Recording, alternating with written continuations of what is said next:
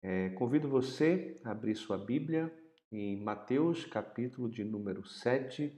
Nós vamos ler hoje Mateus 7 até Mateus, capítulo 9. Então já convido você a abrir a sua a sua Bíblia para a gente começar a leitura é, dessa passagem.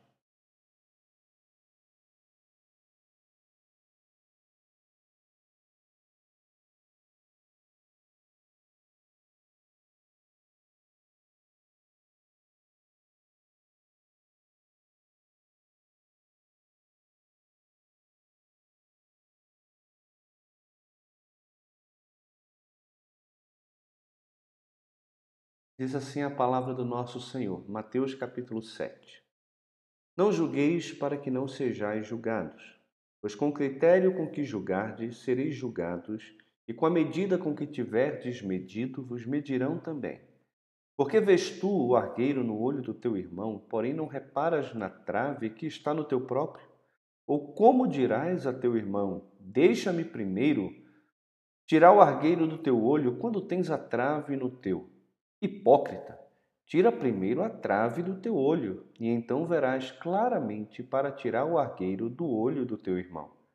Não deis aos cães o que é santo, nem lanceis antes os porcos as vossas pérolas, para que não as pises com os pés e voltando-se vos dilacerem. Pedi e dar-se-vos-á. Buscai e achareis. Batei e abri-se-vos-á. Pois todo o que pede recebe, o que busca encontra, e a quem bate abrir-se-lhe-á. O qual dentre vós é o homem que, se porventura o filho lhe pedir pão, lhe dará pedra? Ou se lhe pedir um peixe, lhe dará uma cobra? Ora, se vós que sois maus, sabeis dar boas dádivas aos vossos filhos, quanto mais vosso Pai que está nos céus dará boas coisas aos que lhe pedirem. Tudo quanto, pois, quereis que os homens vos façam, assim fazei-o vós também a eles, porque esta é a lei e os profetas. Entrai pela porta estreita. Largue a porta, espaçoso o caminho que conduz para a perdição, e são muitos os que se os que entram por ela. Porque a porta, porque estreita é a porta e apertado o caminho que conduz para a vida, e são poucos os que acertam com ela. Desculpa, irmãos. Acautelai-vos dos falsos profetas, que se vos apresentam disfarçados em ovelhas, mas por dentro são lobos roubadores. Pelos seus frutos os conhecereis. Colhem-se porventura uvas dos espinheiros ou figos dos abrolhos? Assim toda árvore boa produz bons frutos, Porém, a árvore má produz frutos maus. Não pode a árvore boa produzir frutos maus, nem a árvore má produzir frutos bons. Toda árvore que não produz bom fruto é cortada e lançada ao fogo. Assim, pois, pelos seus frutos os conhecereis.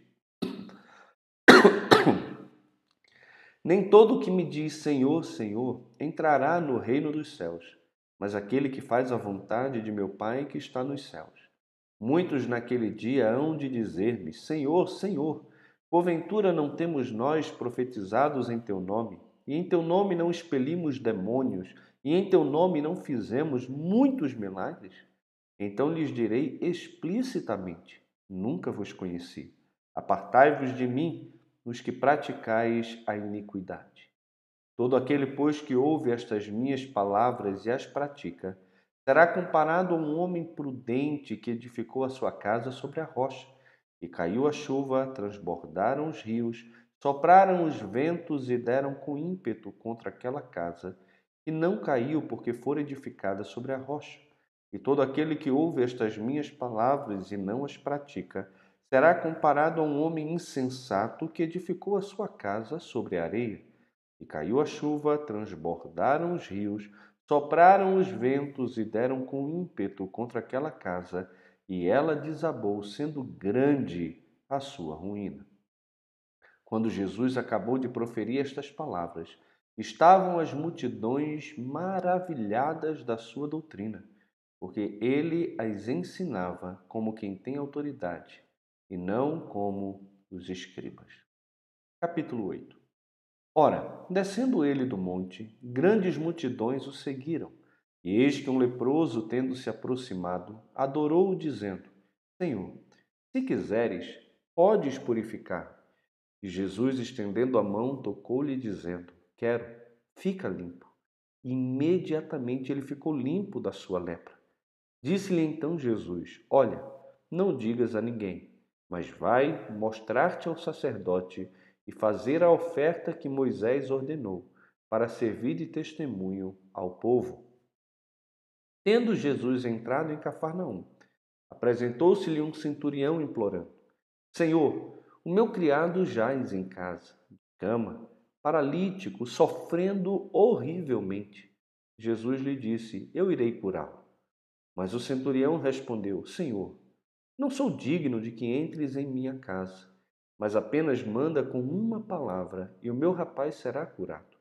Pois também eu sou homem sujeito à autoridade, tenho soldados às minhas ordens, e digo a este: vai, e ele vai. E a outro: vem, e ele vem. E ao meu servo: faz isto, e ele o faz.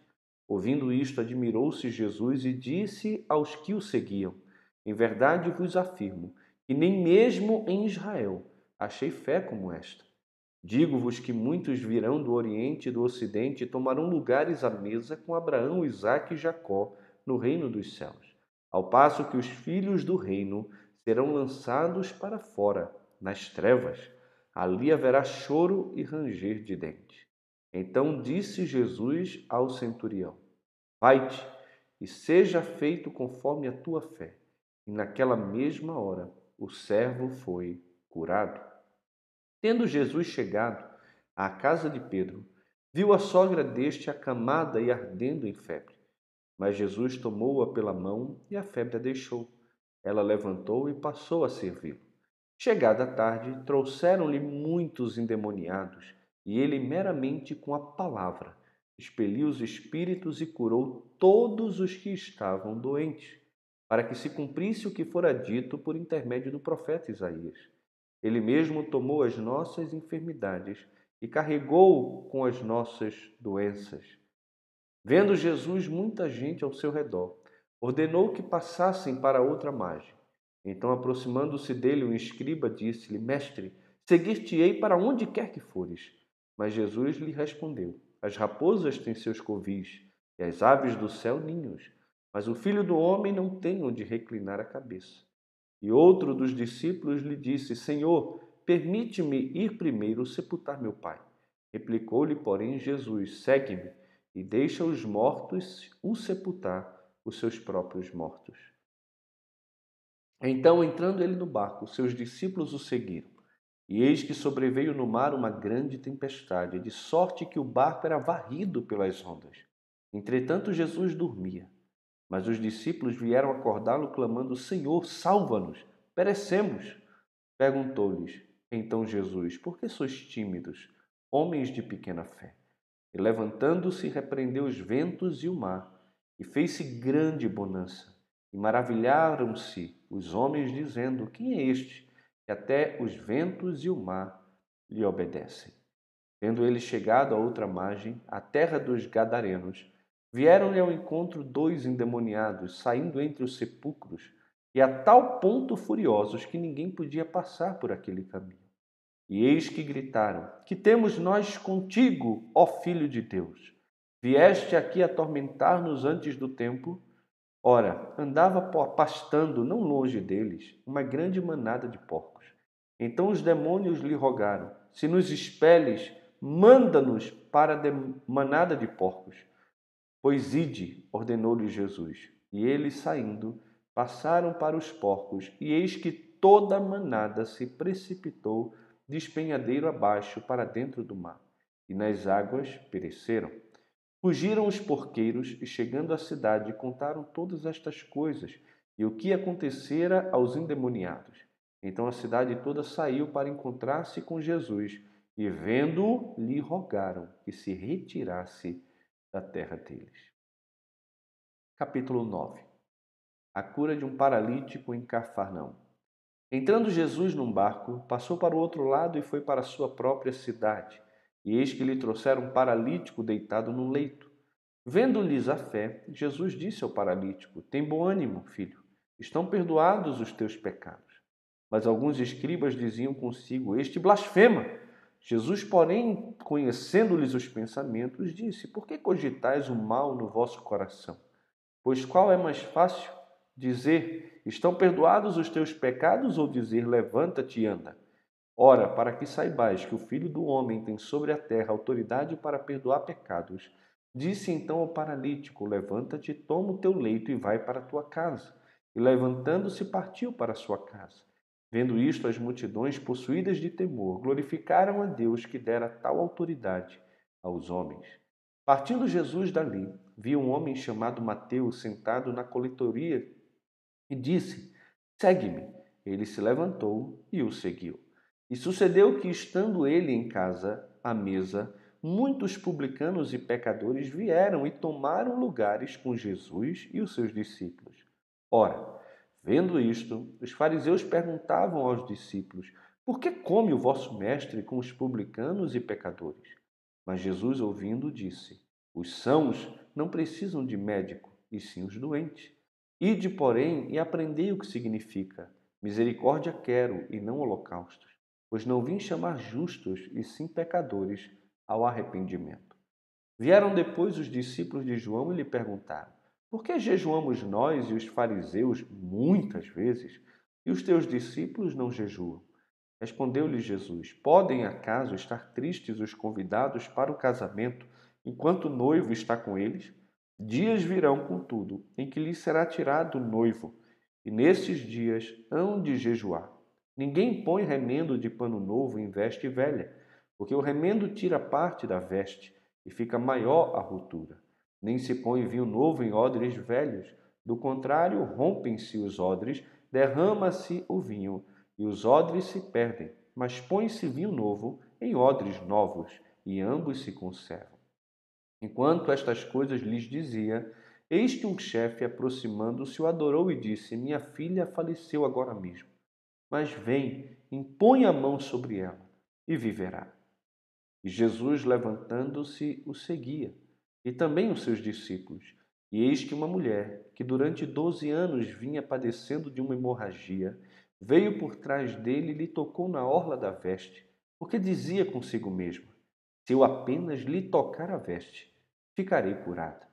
E Jesus, voltando-se, vendo-a, disse: Tem bom ânimo, filha, a tua fé te salvou. E desde aquele instante, a mulher ficou sã. Tendo Jesus chegado à casa do chefe e vendo os tocadores de flauta e o povo em alvoroço, disse: Retirai-vos, porque não está morta a menina, mas dorme. E riam-se dele. Mas afastado o povo, entrou Jesus, tomou a menina pela mão, e ela se levantou. E a fama deste acontecimento correu por toda aquela terra. Partindo Jesus dali, seguiram-no dois cegos, clamando: Tem compaixão de nós, filho de Davi. Tendo ele entrado em casa, aproximaram-se os cegos e Jesus lhes perguntou: Crede que eu posso fazer isso? Responderam-lhe: Sim, Senhor. Então lhes tocou os olhos, dizendo: Faça-se conforme a vossa fé. E abriram-se-lhes os olhos. Jesus, porém, os advertiu severamente, dizendo: Acautelai-vos de que ninguém o saiba. Saindo, porém, eles divulgaram-lhe a fama por toda aquela terra. Ao retirarem-se eles, foi-lhe trazido um mudo endemoniado. E expelido o demônio, falou o mudo, e as multidões se admiravam, dizendo: Jamais se viu tal coisa em Israel. Mas os fariseus murmuravam: Pelo maioral dos demônios é que ele expele os demônios. E percorria Jesus todas as cidades e povoados, ensinando nas sinagogas e pregando o evangelho do reino e curando toda sorte de doenças e enfermidades. Vendo ele as multidões, compadeceu-se delas, porque estavam aflitas e exaustas como ovelhas que não têm pastor. E então se dirigiu aos seus discípulos: A seara, na verdade, é grande, mas os trabalhadores são poucos. Rogai, pois, ao Senhor da seara e mande trabalhadores para a sua seara.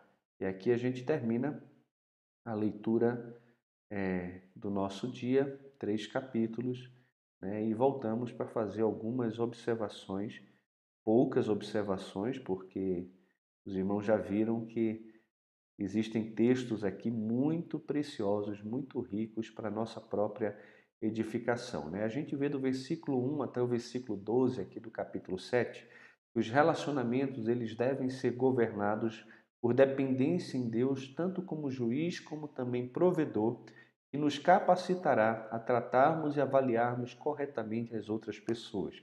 Ele começa falando aqui, em primeiro lugar, sobre o julgamento.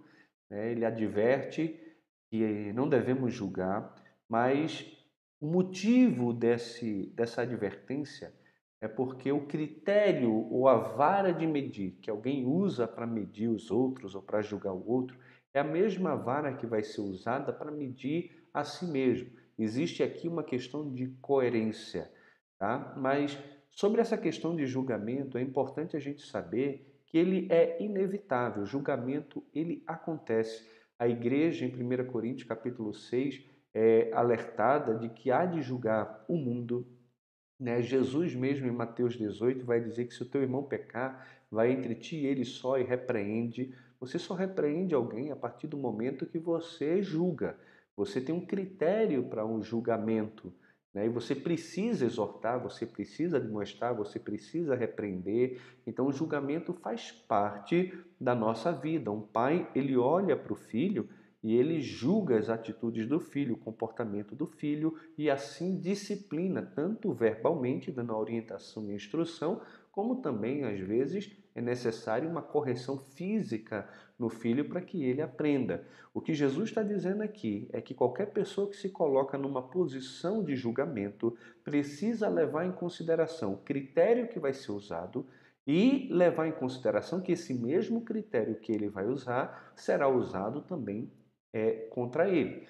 E antes de julgar o outro, a pessoa tem que fazer uma autoanálise né, e considerar o seu próprio pecado como sendo maior do que o pecado daquele que ele está querendo julgar ou está querendo ajudar. Ele tem que levar em consideração o pecado dele como uma trave e o pecado do outro como um cisco. E primeiro ele precisa arrancar a trave do olho para poder ver claramente. Alguém que não faz uma autoavaliação né, uma autoconfrontação, não avalia a sua vida por meio da palavra, não pede perdão a Deus, não pede sabedoria de Deus para mudar áreas na sua vida que precisa mudar e chega para o outro para poder julgar o tipo de comportamento dele, primeiro vai chegar sem nenhum tipo de humildade mansidão, porque vai se considerar melhor do que o outro sem ser. Na verdade, ele é tão pecador quanto, até mesmo pior do que o outro.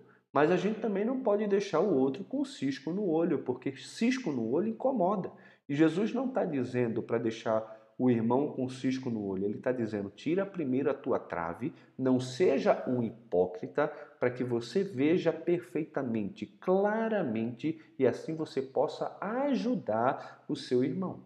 Então, e Jesus está dizendo não é, não ajude o seu irmão, deixe ele com o cisco dele e tome conta do seu cisco. Cada um toma conta do seu cisco. Jesus não diz isso.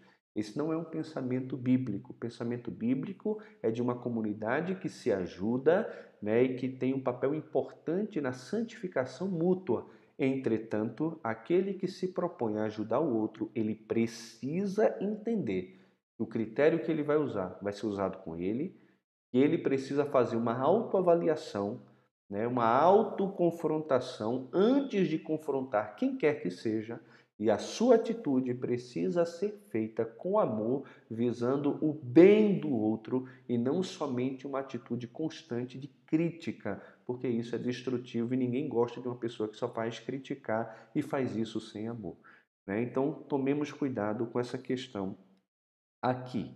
Tá? Jesus incita a orar, a questão da perseverança na oração, aqui do versículo 7 até o versículo de número 12, e do versículo 13 até o versículo de 27, Jesus ele mostra que a justiça do reino deveria ser a primeira prioridade para aqueles que aspiram a uma vida sob a autoridade messiânica de Jesus. E aí ele faz é, ele conta três parábolas ou usa três ilustrações a respeito de dois caminhos, de duas árvores e também de duas casas. Né? A ilustração aqui dos dois caminhos mostra que a lealdade não deveria ser determinada pelo número de pessoas que seguem pelo caminho proposto para a vida, pois o caminho do Messias não será favorecido pela multidão, de jeito nenhum. A gente tem aqui no versículo 13 e 14, né, mostrando claramente que existe uma porta estreita e existe também uma porta larga. A porta larga e uma porta estreita. O caminho que conduz para a perdição e um caminho né, que conduz também é, para a vida. E ele diz que a porta que conduz, meus irmãos, para a vida e o caminho também que conduz para a vida, ele é apertado, ele é estreito e são muito poucos os que acertam por ela. Então, assim, a lealdade não deve ser determinado pelo número de pessoas que seguem por um caminho proposto para a vida, pois o caminho do Messias não será favorecido pela multidão. É muito estranho quando a gente vê muitas pessoas se dizendo crente, igrejas abarrotadas de gente que se diz crente, porque Jesus está dizendo que são muito poucos os que acertam pelo caminho que conduz à vida eterna, porque é um caminho estreito, a porta é muito apertada. Né? Além disso, ele vai falar aqui da ilustração das duas árvores e que a lealdade não deve ser medida em termos de um condicionamento verbal às circunstâncias, mas sim de conformidade prática à vontade de Deus. Acautelem-se dos falsos profetas, porque eles aparecem disfarçados de ovelhas. Por dentro são lobos roubadores. Pelos frutos nós podemos conhecer esses falsos profetas, e não somente os falsos profetas, mas aqueles que também se dizem cristãos. Colhem-se porventura uvas dos espinheiros ou figo dos abrolhos? Assim toda árvore boa produz frutos bons, porém a árvore má produz frutos maus. Não pode a árvore boa produzir frutos maus, nem a árvore má produzir frutos bons. Toda árvore que não produz bom fruto é cortada e lançada no fogo. Assim, pelos seus frutos os conhecereis. E então, ele vai dizer aqui, né? Nem todo o que diz Senhor, Senhor vai entrar no reino dos céus, mas somente aquele que faz a vontade do meu Pai que está nos céus.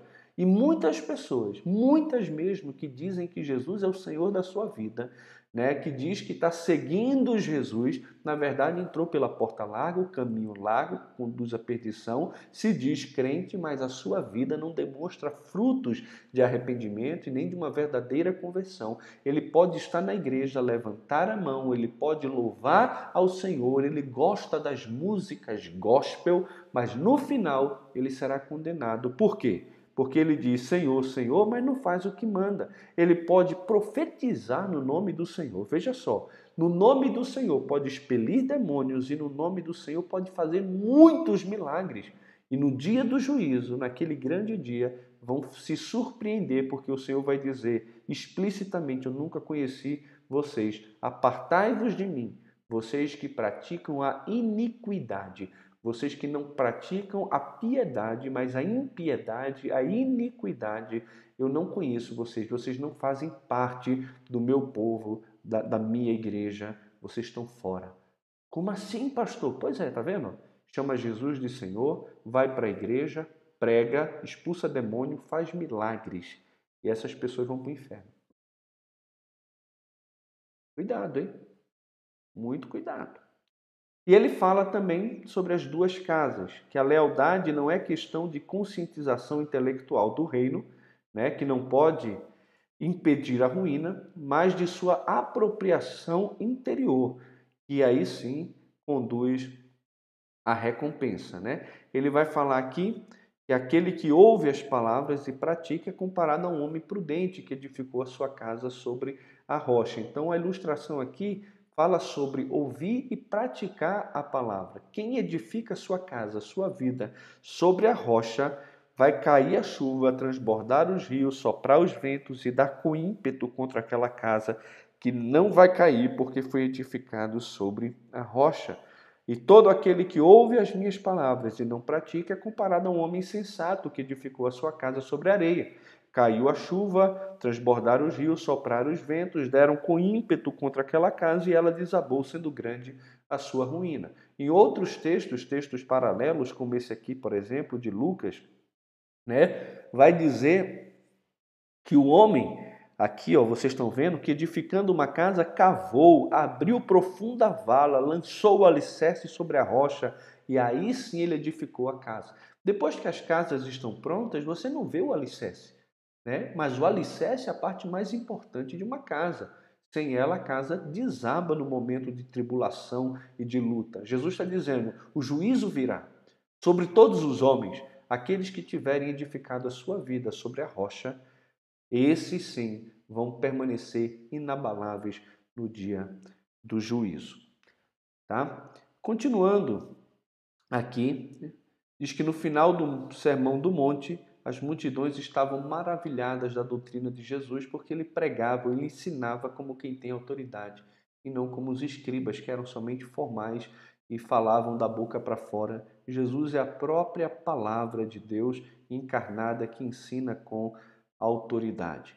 Irmãos, temos tantos textos lindos aqui que a gente poderia selecionar, mas um dos textos que eu gosto muito nas Escrituras é exatamente esse aqui de Mateus 8 e diz que Jesus, logo depois de pregar e falar sobre tudo isso, né, assim como quereis que os homens vos façam, assim também façais vós a eles, porque disso depende toda a lei e os profetas. É o amor realmente ao próximo que nos faz colocar o próximo acima de nós mesmos. E agora, mesmo a multidão maravilhada da forma como Jesus ensina, vai se maravilhar com a forma que Jesus age, porque Jesus é coerente com o ensino dele. Ele desce do monte, uma grande multidão estão seguindo Jesus. Imagine uma grande multidão descendo do monte, encantada com Jesus, e de repente um leproso, tendo se aproximado, o adorou, dizendo: Esse leproso, para se aproximar de Jesus, ele teve que romper com a inércia, ele teve que romper com o medo, ele teve que romper meus irmãos, aqui com a própria multidão, que seria uma barreira para ele se aproximar de Jesus. O leproso vivia afastado, vivia em cavernas, em cidades refúgio também. E quando ele vinha para a cidade ou quando ele estava próximo de uma pessoa, ele tinha que gritar: imundo, imundo, imundo. E imagino esse homem descendo, ouvindo ao encontro de Jesus, gritando: imundo, imundo, imundo, e a multidão se afastando com medo de ser contaminada daquele homem, ou por aquele homem. Né? E ele, quando chega até Jesus, o que é que ele faz? Ele adora. Então, em primeiro lugar, ele tem um reconhecimento da sua própria miséria. Ele é um leproso. E nós também somos leprosos porque somos pecadores? E o pecado fede, o pecado mata, o pecado escraviza, o pecado nos afasta de pessoas, o pecado é pior do que lepra, pior do que câncer, pior do que Covid. O pecado é terrível, porque além de matar o físico, manda os homens para o um inferno. Pecado é terrível. Todos nós, de certa forma, somos leprosos, né? pecadores e precisamos ter consciência da nossa miséria. Mas esse homem, tendo consciência da sua miséria e sabendo quem Jesus era, ele rompe com todos os preconceitos, todos os medos, com toda a crise existencial que ele poderia ter, e ele se levanta e vai ao encontro de Jesus, sabendo que Jesus podia mudar a sua realidade. Quando ele chega na presença de Jesus, sabe o que ele faz? Ele o adora. A gente só faz isso com Deus. E esse homem sabia que Jesus era o próprio Deus e o chama de Senhor, né? dono, amo. Era uma palavra usada para o imperador romano, que era dono de tudo. Jesus é o Kyrios, ele é o próprio Deus, ele é o Senhor dos senhores, ele é o Senhor dos exércitos, digno de adoração. E esse homem vem, passa pela multidão, enfrenta toda vergonha, todo medo, todo preconceito, chega diante de Jesus e o adora e diz: Senhor, se quiseres, podes purificar-me. Ele não diz, Senhor, se podes, me purifica. Ele diz, se queres, podes. Eu não tenho dúvida de que podes, se quiseres. E eu, como humilde servo, eu me coloco diante do Senhor e me submeto à tua vontade na minha vida. Se quiseres, Senhor, podes purificar-me. Não tem falta de fé nesse se quiseres.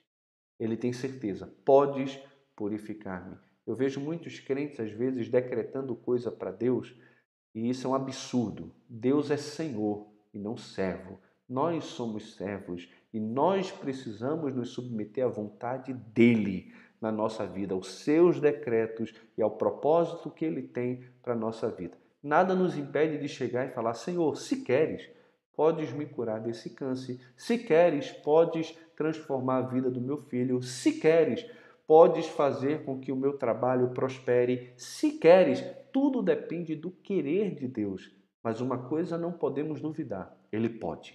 Porque Ele pode todas as coisas. Do nada Ele fez tudo.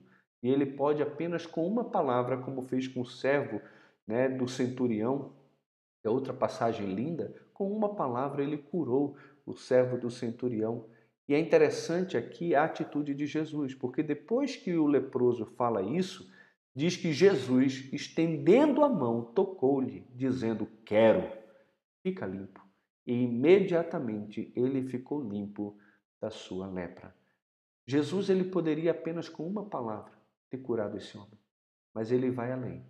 Ele não apenas fala para que ele fique curado. Jesus diz: Quero, fica limpo e toca nele. Jesus toca nesse homem. Irmãos, pode ser um ato banal, mas não é. Porque quem tocava no leproso se tornava imundo e cerimonialmente impuro. E Jesus, como Santo de Israel, como Rei dos Reis, como totalmente puro, intocado do mal e do pecado, ele toca no pecador impuro e o santo não se torna um pecador impuro, mas o impuro pecador se torna perdoado e limpo. Jesus é aquele que toca na gente. Ele é aquele que tem poder de nos curar, de nos transformar, mas também conhece toda a nossa vida e sabe das nossas reais necessidades, tanto físicas como espirituais, mas também emocionais. Né? Nesse momento mesmo de isolamento, seria tão bom receber um abraço. Eu gosto muito de abraçar, né? de tocar nas pessoas. É... E a gente não pode estar tocando nas pessoas, não podemos estar nos abraçando e Jesus toca nesse homem que talvez estivesse anos sem receber um toque de alguém, talvez da esposa, dos filhos, estavam longe deles porque estava contaminado. Né? E Jesus ali, ele toca nesse homem e diz: Eu quero. Fica limpo. E imediatamente, imediatamente, não foi uma hora depois, imediatamente, ele ficou limpo da sua lepra. Você sabe que quando nós reconhecemos o nosso pecado, nos aproximamos de Jesus, reconhecendo quem Ele é, o adoramos e pedimos: Senhor, perdoa o meu pecado, perdoa a minha falha, eu sou um leproso. Você sabia que Jesus, ainda hoje, pode tocar na tua vida e dizer: Quero sim, quero que você seja perdoado, eu tenho poder para perdoar pecado. E Jesus, ele morreu na cruz exatamente para isso, para nos limpar da nossa lepra. Né? Então, se você se aproximar de Jesus, sair da onde você está, romper com seus medos, enfrentar as barreiras que se colocam diante de você, chegar diante dele, se prostrar, reconhecendo a sua miséria e falar: Senhor, eu reconheço que o Senhor é o Senhor, que o Senhor é o Salvador do mundo e que o Senhor pode me perdoar, o Senhor pode me curar e transformar a minha vida. Ainda hoje, Jesus é poderoso para perdoar e transformar a vida de qualquer pessoa e se arrepende do seu pecado e conhece Jesus como seu Salvador. Você pode fazer isso hoje. Hoje pode ser dia de transformação na sua vida. Que Deus em Cristo te abençoe você possa falar: Senhor, eis-me aqui, perdoa o meu pecado, toca na minha vida, me livra dessa lepra, me torna puro para que eu possa te adorar, para que eu possa viver de forma plena.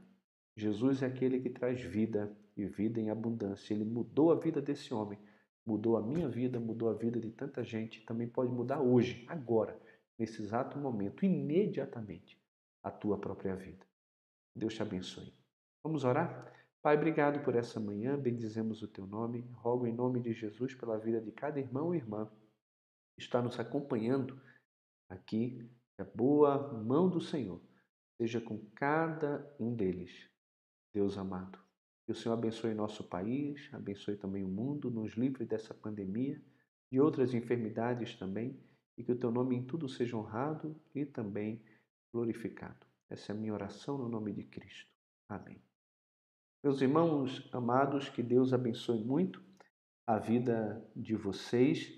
É, queria apenas é, dar um aviso rapidinho. É, a partir da semana que vem, né, em junho, nós vamos começar um clube de leitura toda quarta-feira é, à noite, às 20 horas. Né? A ideia é que demore uma hora, de 20 às 21 horas, nós vamos compartilhar a leitura de um livro chamado Comunidade Verdadeira, do Jerry Bridge. Né? Você pode encontrar esse livro na Amazon, desculpa, ou então você pode encontrar esse livro é, na livraria do nosso irmão Osélio. Eu vou deixar na descrição do vídeo de hoje aqui, tá bom? O telefone do Osélio, lá o endereço da loja dele, para que você possa ligar e encomendar o livro. O livro está muito barato, tá certo? Está um pouco mais caro do que na Amazon, mas na Amazon você vai ter que pagar frete. Aqui não, aqui é só ir aqui na Asa Norte e pegar o livro com ele. Ele já tem o livro lá, ele já encomendou. Tá? Você pode ter o livro é, diretamente com o nosso amado irmão. E assim você também abençoa a vida, a vida do Osélio, da sua família. Então é isso, tá bom?